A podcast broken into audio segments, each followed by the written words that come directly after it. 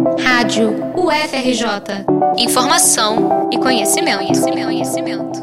A Lei de Cotas de 2012 tornou o ensino superior acessível a estudantes de baixa renda, de escolas públicas, negros, pardos e indígenas. Na época, a norma estabeleceu que em 10 anos fosse avaliada a necessidade de manutenção da política afirmativa.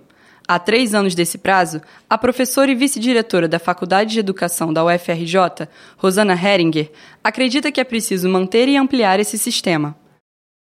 Embora a gente tenha se aproximado de uma melhor representação dos estudantes de escola pública e negros e indígenas na universidade, ainda não chegamos a, a uma equidade em termos desse acesso. Né? É, e por conta disso, a gente vai precisar é, não só manter as políticas de acesso, mas também manter as políticas de permanência, né? porque isso é que vai ser importante para garantir o, o, o, sucesso desses estudantes. Rosana opina que uma universidade mais plural e colorida reflete melhor a realidade brasileira, e ter contato com a diversidade também influencia na produção do conhecimento. Apesar do sucesso da lei de cotas, há tentativas de retrocessos legais nas ações afirmativas. Em 2019, projetos de lei que pretendem acabar com as cotas étnico-raciais foram apresentados tanto no âmbito federal quanto estadual, como é o caso do Rio de Janeiro.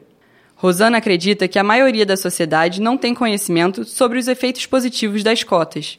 As pessoas precisam saber os resultados que isso trouxe em termos da diversidade do público que está hoje no, no, ensino superior e também é, dessa possibilidade dessa formação para é, estudantes de diversas origens. Né?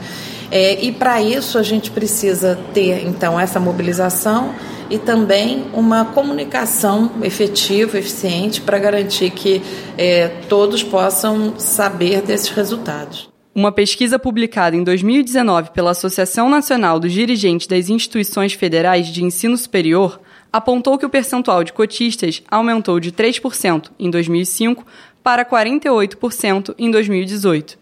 Reportagem de Giovana Quebian para a Rádio FRJ.